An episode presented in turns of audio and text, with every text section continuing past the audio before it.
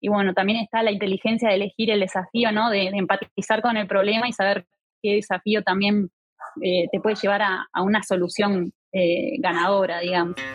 La voz, la voz, escucha las voces del diseño. La voz, escucha, escucha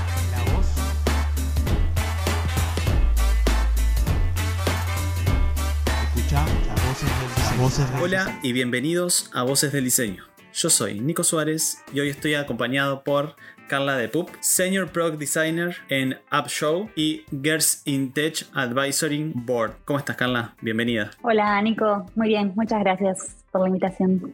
Antes de empezar, comentarles que estamos en YouTube, en Spotify, en Instagram TV, en Apple Podcast, en Google Podcast, entre otras plataformas de podcast. También se pueden suscribir a la newsletter entrando a imnicosuárez.com barra podcast imnicosuárez.com barra podcast. Sin más, comencemos. ¿Cómo fueron tus comienzos en el diseño y qué es lo que estás haciendo ahora en este momento? Bueno, en, realidad, eh, además de haber experimentado este, cursos de diseño de, adolescente muy, muy básicos y, bueno, este, este, no, no, no tan serios, hice la carrera técnica en ORT y comencé trabajando en el área de brand marketing de una multinacional muy grande y bueno, ahí diseñaba para toda Latinoamérica y el Caribe y todo lo que hacía eh, lo tenía que adaptar en tres idiomas y bueno, dependía también el país, la cultura, las necesidades. Eh, la verdad es que hacía un montón eh, de todo un poco. manejaba identidad para eventos, publicidad para editorial, diseñaba newsletters, mantenía contenidos web, packaging, cartelería, eh, una gran escuela, realmente eh, no tenía mucho eh, tiempo para nada más que para sacar y sacar y sacar piezas. Entonces, creo que fue una buena escuela para diseño, pero también aprendí muchísimo a gestionarme el tiempo, a gestionar los proyectos y, bueno, más que nada también a sistematizar y mejorar los procesos, ¿no? Para, para llegar a los deadlines. Pero fue una gran escuela. después, en un momento, tuve unos años ahí, y en un momento llegó el cambio y bueno, estuve buscando un nuevo lugar y en ese camino estuve en una agencia de publicidad que, bueno, siempre recuerdo con mucho cariño, si me escuchan, esto es para ustedes. Después en una empresa de tecnología como visual designer, eh, en, esa, en ese momento ya como en contacto con diseño de interfaces, eh, más seriamente y aprendiendo sobre todo de compañeros que ya hacían UX y eran muy, muy, este, muy buenos para, para, para ese momento de, del UX en Uruguay. Después eh, de eso también volví unos años eh, a branding, porque bueno, era un nicho que me gustaba y me sentía eh, cómoda. Pero nada, después me decidí a poner foco en UI UX nuevamente y trabajé en una software factory muy conocida. Y ahí tuve oportunidad de trabajar con un cliente que mismo él era mi UX manager, entonces era una persona muy experiente y aprendí muchísimo de ella y nada, en ese lugar también tenía un grupo de diseñadores muy grande que crecía exponencialmente, eso eh, me enriqueció muchísimo porque aprendí de, o sea, todos teníamos, aportábamos diferentes skills y teníamos como diferentes este, experiencias laborales anteriores y eso, bueno, para mí fue riquísimo y aprendí muchísimo ahí. Y nada, hoy, como vos decías, estoy en AppShow como eh, Product Designer. AppShow en realidad es eh, un producto eh, la base está en, Chicago, es, un producto que es para todo Estados Unidos y em, lo que hace el producto es eh, convierte las televisiones de los clientes en herramientas de marketing, o sea que podés elegir el contenido que pasas en tus teles. Eh, tenemos clientes como Burger King, Buffalo Wild Wings, los gimnasios Crunch, y nada, este, canales de entretenimiento, generar contenido de publicidad y demás. Yo más que nada me enfoco en trabajar en la plataforma que es donde los clientes eh, pueden generar sus playlists. Entonces, bueno, como que mi usuario en realidad es, eh, es el, el, manager del, del restaurante, digamos, o del gimnasio o de la clínica. Tenemos como varias verticales. Y, y bueno, aparte de estar en AppShow, eh, que está bueno comentar también que en AppShow trabajamos con Agile, que es bastante desafiante para un diseñador que viene de gráfico. Em, bueno, aparte de eso, también estoy eh, colaborando con Girls in Tech, estoy en el Advisory Board, eh, bastante contenta. Ahí lo que hacemos es, eh, tratamos de, bueno, nuestro objetivo es disminuir la brecha de género en las áreas STEM. intentamos inspirar niñas y mujeres jóvenes a explorar esas áreas y a, bueno, a, que crezca el número de mujeres en la industria de la tecnología también. Primero que nada está, buenísimo eh, esto que comentaste de Gersin. Creo que está bueno lo que, lo que hace en la fundación, que es, bueno, esto que comentaste vos, ¿no? apoyar y, acortar esa brecha, que es algo que, se sigue luchando y, creo que Gersin Tech es, una de las que está empujando también mucho para, que eso pase, ¿no? Y ahí te, sumo un poquito, dentro de, de Gersin ¿Qué es lo que haces o cuál es tu rol en esa fundación? Bueno, en, realidad por estar en el Advisory Board estoy bastante cerca de las directoras, eh, compartiendo, bueno, ciertas decisiones en las que el Advisory Board también participa, eh, generando nuevas iniciativas, eh, generando nuevos puentes, contactos con organizaciones amigas. Y eh, después también en, la diaria estoy mucho trabajando junto a un equipo de voluntarios que nos dedicamos a la parte de, bueno, de eventos y charlas, talleres. Ahora, por ejemplo, estamos, em, estamos generando unos talleres para dar en liceos, en, digamos, para, para chicos de tercero, cuarto, que todavía están como en la etapa de decidir qué orientación van a tomar también nos, eh, nos orientamos a, niñas em, y en ese caso, este, por ejemplo, niñas y adolescentes. Hace poco estuvo el evento Space Up Challenge, que bueno, también es organizado por Los Pinos. Nosotros colaboramos ahí, dimos talleres, dimos unos talleres interesantes como, por ejemplo, los chicos tienen que vender, una vez que, tienen la idea, la tienen que vender. Entonces, eh, por ejemplo, en los talleres que yo participé y, y fue cómo vender tu idea, estuvo buenísimo, se reprendieron. Ahí dimos el elevator speech, que bueno, muchos no lo conocían y les, les vino genial la herramienta. Y también eh, dimos un poco de design thinking, como para, bueno, eh, para entender, se les da como una lista de desafíos. Y bueno, también está la inteligencia de elegir el desafío, ¿no? De, empatizar con el problema y saber qué desafío también eh, te puede llevar a, a una solución ganadora, digamos. Entonces, bueno, participamos ahí eh, la intención de Girls in Tech es, bueno, generar como compromiso de todos, este, tanto de, hombres, mujeres, niñas, niños. Entonces, eh, todas nuestras actividades son mixtas y, bueno, está orientado a eso, ¿no? A integrar más a las mujeres a, las áreas STEM y, que, bueno, que, cambie la mentalidad en general de todos. Este, y, bueno, ese sería como, nuestro objetivo y lo que yo eh, más o menos hago. mi rol siempre puede estar mutando, porque yo soy una persona muy proactiva y donde veo áreas de mejora, este, enseguida levanto la mano y bueno, para ahí voy. Eh, pero en este momento es, básicamente eso lo, que estoy haciendo en Girls in Tech. Supongamos que algún, algún interesado que esté escuchando el podcast si quiera contactar con la fundación o quiera apoyar o ayudar o incluso unirse a, a, dar un curso, ¿cómo se podrían contactar? ¿Se pueden contactar contigo o hay una línea que se puedan contactar directo como para registrarse a una cadena de correos o algo? Eh, ¿cuál sería la línea? Sí, obviamente. Sí, conmigo eh, 100%. Eh, y después también nos pueden encontrar en, LinkedIn, en Instagram. Tenemos la página y tenemos también para, para este, contactarse con nosotros un formulario. Eh, pero de repente por, por Instagram o por LinkedIn es más, es más directo. Y, y si no conmigo, obviamente. Sí, sí. Encantada de recibirlos.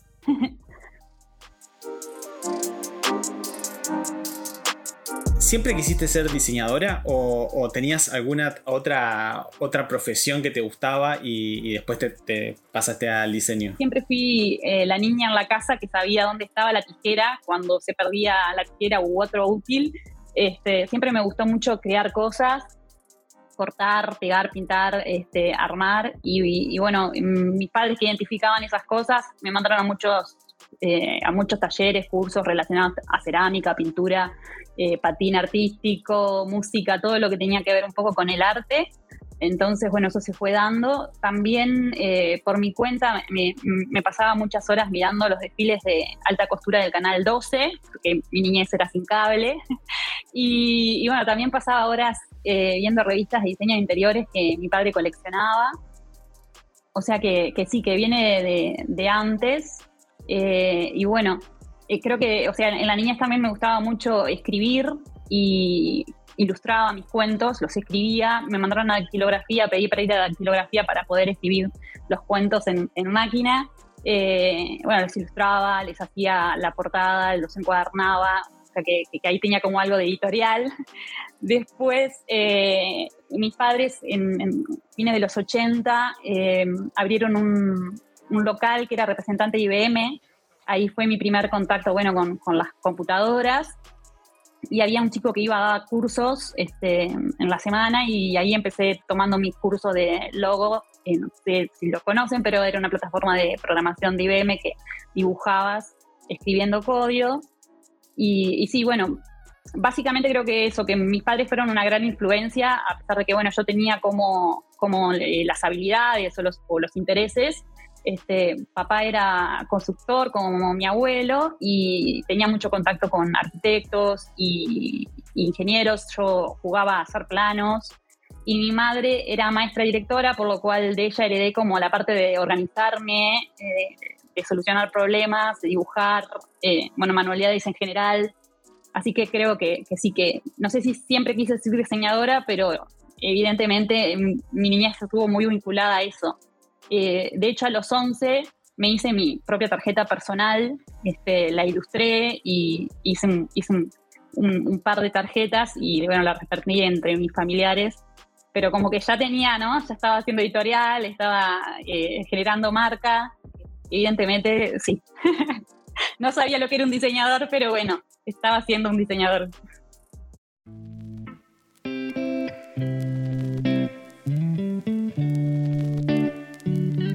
Dentro de lo que es el diseño, eh, ¿hay algo que te apasione? Bueno, soy una persona muy visual. Eh, me gusta mucho todo lo que se ve lindo, porque sería mentira decir que no.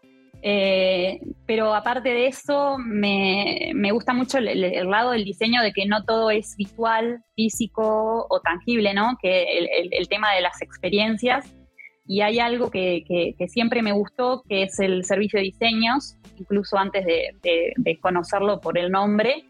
Em, creo que, o sea, nunca tuve oportunidad de trabajar 100% en un proyecto, pero siempre intento, aunque estoy diseñando una pequeña feature, una pequeña parte de la aplicación, de una aplicación o de una interfaz, siempre trato de pensar como, bueno, en la foto más grande, ¿no? Que tiene eh, múltiples canales de interacción, que, bueno, se cruzan y, que todo es, parte de un, gran sistema.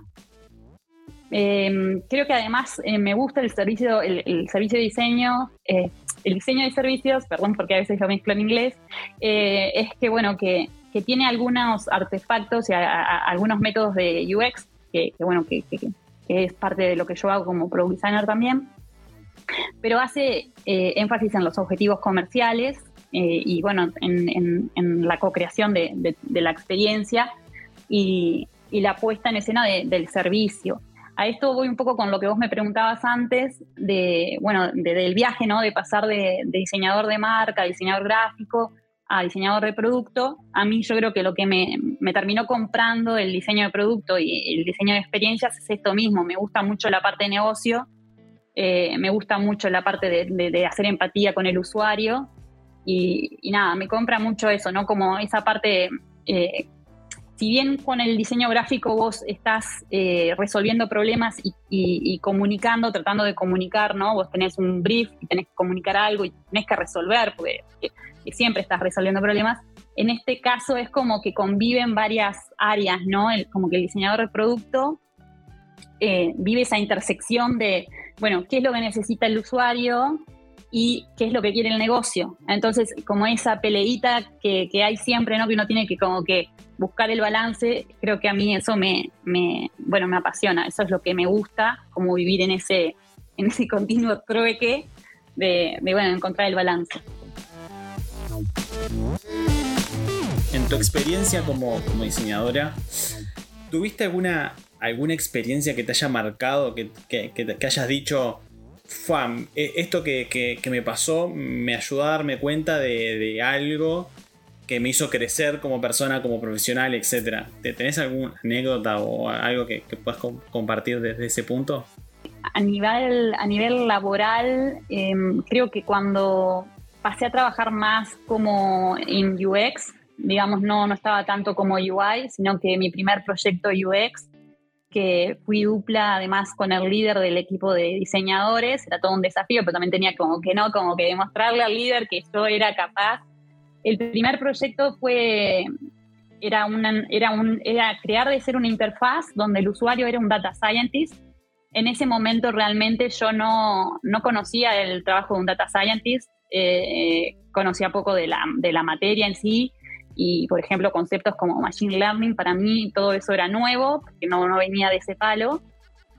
Y, me pasó que, bueno, eh, como que pasé de, no entender nada y de como decir, bueno, ¿cómo arranco esto? A tener como un primer diseño, eh, como pasar del cero al uno, ¿no? Y empezar a iterarlo y, como ese sentimiento de lo estoy entendiendo, eh, creo que ahí como que también fue como el quiebre ese, ¿no? De, de, gráfico a, producto, de, de entender que capaz que uno tiene que empezar como de no entender nada, no saber nada y empezar tipo a hacer research, eh, digerir, ¿no? Digerir eh, el, proyecto, digerir las necesidades y, bueno, llegar a, un primer diseño como para empezar a iterar y cuando empezás a iterar empezás a entender mucho más.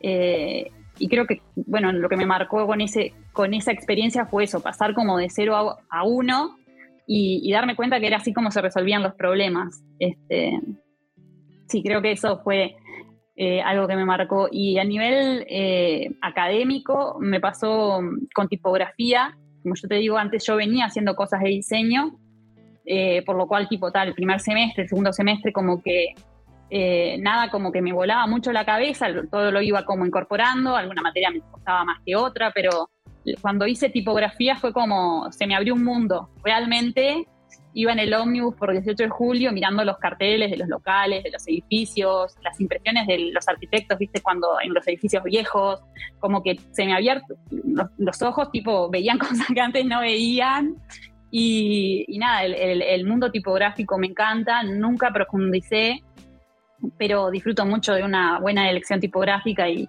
nada, de, armar mis propios combos tipográficos para tener a mano. Pero esa fue otra experiencia de diseño, capaz que no relacionada al laboral, pero que a mí fue como que me, cambió como diseñador. Eh, realmente cómo veo la, cómo veo el mundo, o sea, creo que desde ahí lo empecé a observar como mucho más consciente y, nada, con, con, ojos realmente de, diseñador. Es más, antes mi Behance se llamaba Puro Ojo, porque nada, me volví como una persona súper observadora y, nada, empecé a saber, eh, eh, empecé a saber este, patterns, eh, empecé a ver como, es, es, eso creo que me cambió. Académicamente creo que, fue como más mi, golpe de, de cambio de cabeza como persona, como diseñador.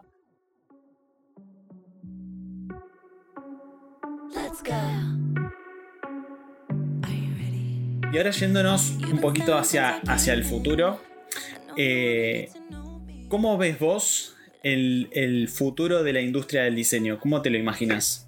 Bueno, creo que ya eh, estamos hablando mucho como de diseño sustentable eh, yo estoy muy interesada en Green Software, así que si alguien tiene eh, material o cosas sobre Green Software que me envíe, porque estoy muy interesada.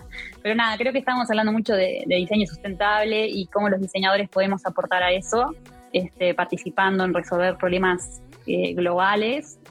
bueno, Don Norman está como muy metido en eso ahora. Em, como bueno, dándole como, como ese espacio a los diseñadores también a, a diseñar soluciones eh, de, ese, tipo eh, que no son tan como, bueno, como lo que nosotros conocemos como diseño de repente, pero bueno.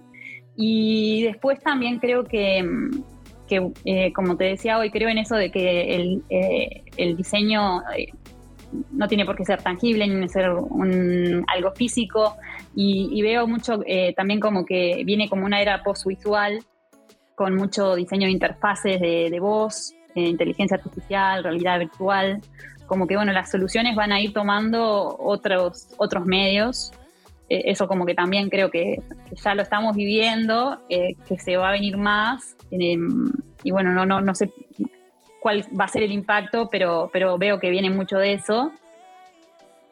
Y, y bueno, ¿qué me gustaría a mí también ver en el futuro? Este, también por, lo que hablábamos sobre Girls in Tech, eh, creo que estaría buenísimo que aumente la participación de mujeres en, en, lo que es diseño y en lo que es diseño de, de tecnología. Y, nada, que sigamos teniendo grupos interdisciplinarios con personas que no solo están en diseño, sino que, bueno, en comunicación, como decías vos, en servicio, en, software, en ventas, en de todo un poco, ¿no? Creo que es necesario como eh, tener grupos así como diversos eh, para entender mejor los, los problemas y generar mejores soluciones.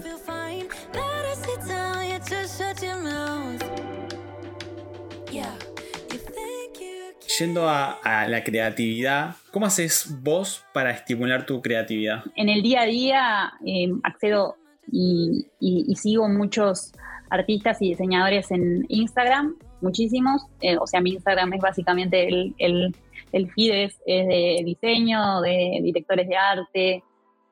Además, eh, veo mucho cine, me gusta mucho el cine, veo cine, series con buena dirección de arte, eso me lo, me lo cultivaron un poco en casa, pero también en, Bellas Artes nos este, pasaban unas pelis tremendas. Por ejemplo, ahí aprendí de, contraste de materia. El contraste de materia nunca lo había escuchado.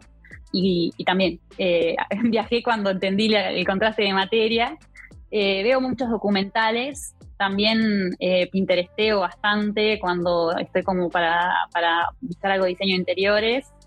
Y, después, nada, tengo lista abundante de favoritos de eh, sitios de diseño UI y UX. Y, en la vida en general, eh, me quedó como una enseñanza de, la escuela Brother, que fui, hice ahí creatividad y dirección de arte. Me quedó mucho el, si vas todos los días a un mismo lugar, intentar siempre hacer un recorrido diferente. Entonces, eh, yo voy trabajando, voy caminando al trabajo y, siempre hago eso, siempre trato de eh, ir por una calle diferente, eh, vereda diferente, y siempre eh, encontrás y observás cosas distintas. Y eso creo que es una forma también de, bueno, de, de, generar cosas nuevas, ¿no? De que de tu cabeza no esté siempre en la rutina y, que, en las pequeñas cosas puedas, puedas estar rompiendo con, con eso, ¿no?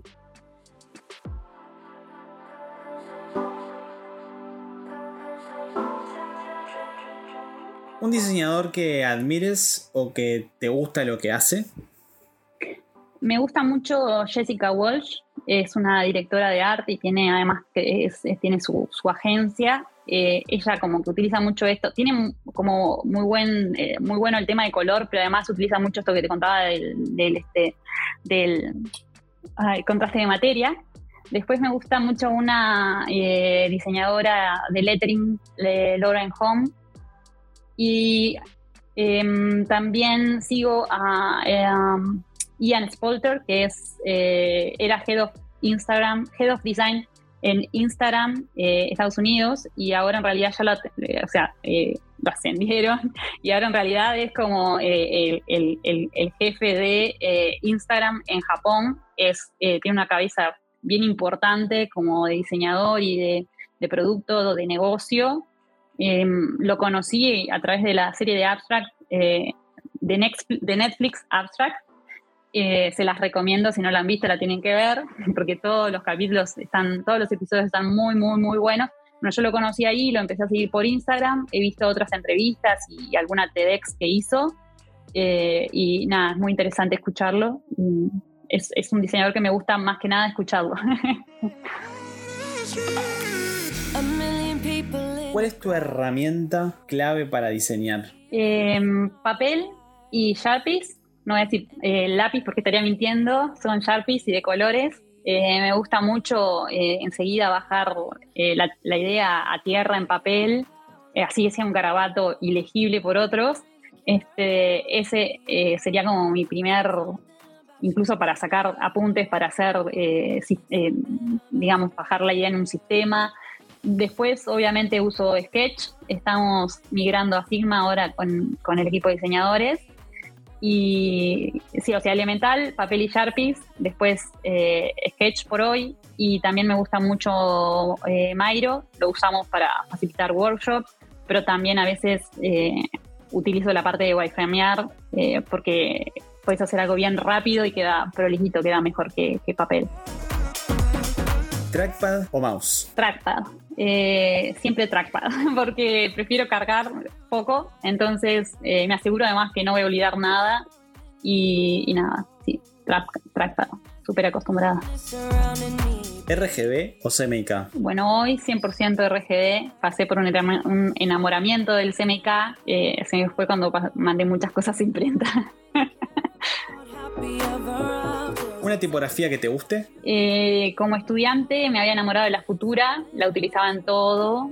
eh, y hoy en día en realidad creo que nada, no tengo una favorita, soy como, eh, busco más como, bueno, la, tipografía ideal para el caso, que comunique, que exprese, eh, depende, depende mucho de, bueno, de la función y el nivel de accesibilidad que, que le tengo que dar. Y para mis notas personales sí eh, tengo una favorita que es la Nunito y después Montserrat para los títulos. ¿Qué cosas siempre tiene que haber en tu escritorio? Sobre todo herramientas, eh, creo que, está, que, que está buenísimo cuando vas a una organización que el diseñador tiene acceso a todas las herramientas. Eh, creo que eso está, que es esencial. Me pasó eh, estar en lugares donde, bueno, las herramientas eran pirateadas o te las tenías que conseguir. Y eso no está bueno porque está buenísimo que nada que, se, que, que el diseñador sienta que, que su trabajo es valorado y que nada que las herramientas son tan importantes como las del desarrollador, las del PM. Este, creo que te da herramientas. Y, y bueno, yo hoy en día trabajo en una mesa con cuatro personas, o sea que es nuestro escritorio y nada, para mí tiene, en ese escritorio tiene que haber buen ambiente, eh, respeto, eh, saber qué tal te puedes eh, reír con tus compañeros y, y qué tal que, si estás trabajando también bajo presión esas cosas se van a mantener, o sea que se mantienen, ¿no? capaz que no te estás riendo tipo a mares, pero, pero el respeto así se mantiene y, la buena onda también. Para mí, bueno, nada, ambiente y, herramientas son esenciales, sí. ¿Alguna app que te hayas bajado últimamente o que hayas probado? Eh, últimamente, últimamente no, pero las más nuevas que he probado eh, y que les he sacado jugo son eh, Grammarly. trabajo mucho, bueno, bueno respondiendo y escribiendo en inglés, entonces incluso la herramienta en sí que diseño es en inglés, entonces uso mucho Grammarly. Y después Loom me resultó súper buena durante sobre todo la época de pandemia, como para mandar updates cortos, eh, poder iterar los diseños eh, rápidamente, todo el equipo dejaba comentarios, incluso nos sirvió como documentación, eh, así que el Loom también. ¿Cuál fue el último libro que leíste o, o, algún libro que te gusta y que quieras recomendar? Ahora estoy leyendo Build Better Products de Laura Klein. Eh, está bueno, habla de, de, estrategia, diseño y análisis. Este, y hablaba un poco de esto de que hablábamos, ¿no? Como de la intersección del mundo del, del diseño centrado en el usuario y el pensamiento de negocio. Eh, está, está, buenísimo y tiene muchas herramientas y, y, y pequeños ejercicios para hacer que, que, que, están buenos para la práctica también. Y, y, como recomendar, como diseñador que trabaja en Agile y que sé que es un desafío, eh, leí Lean UX, quizá no se aplica 100% a la organización o a lo que, bueno, pero creo que también da herramientas y, te abre un poco como, como a ese mundo, ¿no? De, de, diferente que no es como waterfall como diseñábamos antes. ¿Cuál fue el mejor consejo que te dieron alguna vez? Eh, la perfección paraliza. Ese fue, sí, el mejor consejo, porque era una diseñadora muy perfeccionista eh, sigo siendo a nivel personal muy perfeccionista. Eh, trato como de, de, de, Hoy, por ejemplo, tenía que disfrazarme de Halloween y mi preocupación era que el maquillaje no me iba a quedar bien. Pero en el momento que me maquillé me acordé de la perfección para Lisa y, bueno, salió ahí un maquillaje, quedó buenísimo, a todo el mundo le gustó. Y creo que, que eso, en la vida en general, la perfección para Lisa y si uno está esperando como el momento correcto o tener, eh, no sé, el portfolio ideal, este, como que nunca uno se tira a la piscina, bueno, hay que tirarse a la piscina y, y nada, en realidad en el camino es que uno aprende, ¿no? O sea, imposible llegar al final del camino si no lo recorriste, así que creo que es un poco eso, la perfección para Lisa. Si tuvieras que dar un consejo a, nuevos, a nuevas generaciones de diseñadores, ¿qué consejo le darías? Eh, un poco por mi experiencia, que prueben todo lo que les gusta, eh, que prueben todos los, los abanicos, eh, también que se rodeen de personas positivas, que busquen referentes, que busquen mentores, eh, gente de, de, quien, bueno, aprender y, y, y conectar. Eh, y otra sería también que, bueno, no se queden mucho en lugares donde no son valorados, porque puede pasar, y, que, que, busquen lugares donde les den espacio para desarrollar todo su potencial, que, siempre sigan inspirados y enfocados en, en, buscar su mejor versión o lo que ellos quieran en realidad, pero que no, bueno, no se dejen opacar este, y ese no es el lugar, que sigan buscando porque seguro lo van a encontrar. Y hay otra que, que, me gustaría también decirles, es que pregunten mucho, porque a veces la gente no pregunta porque tiene miedo a preguntar, pero hay que preguntar mucho y también eh, aprender a escuchar, esas dos cosas. Para seguir escuchando más voces y que el, el, grupo siga creciendo, eh, me gustaría que nomines a un diseñador, diseñadora que, que, te gustaría a vos que estuviera del otro lado respondiendo estas mismas preguntas. ¿A quién nominarías? Eh, bueno, tengo un, un, par de amigos que en realidad conozco a uno de ellos, trabajé con uno de ellos y me parece un, un diseñador excelente, eh, también súper estratégico, metódico, me encanta, que es eh, Juan Martín Luciardo, se va a sorprender porque no la hice. Y después eh, sé que, que, son grandes amigos con Gabriel Vendersky, que eh, también este, no lo conozco personalmente, pero lo sigo, me encanta cómo está documentando toda la, gráfica uruguaya, me parece muy interesante y estaría eh, bueno escucharlo. Y diseñadora, me gustaría eh, nominar también a Luisina Romero, eh, me han dicho que hace un lindo trabajo y, sé que ahora está en un proyecto bien interesante que tiene algo de valor eh, social, digamos, como valor. Eh, me parece que puede estar interesante escucharlo. Carla, ¿cómo te podemos encontrar en las redes sociales? Si se quieren contactar o quieren hablar contigo, ¿cómo te podemos encontrar? Hoy estoy en LinkedIn, como Carla del Pub. Y también estoy en Instagram como CarluDP, eh, con la U en vez de la CarluDP. Y sí, eh, sería por ahí, LinkedIn e Instagram. Un, dos, Carla, llegamos al final.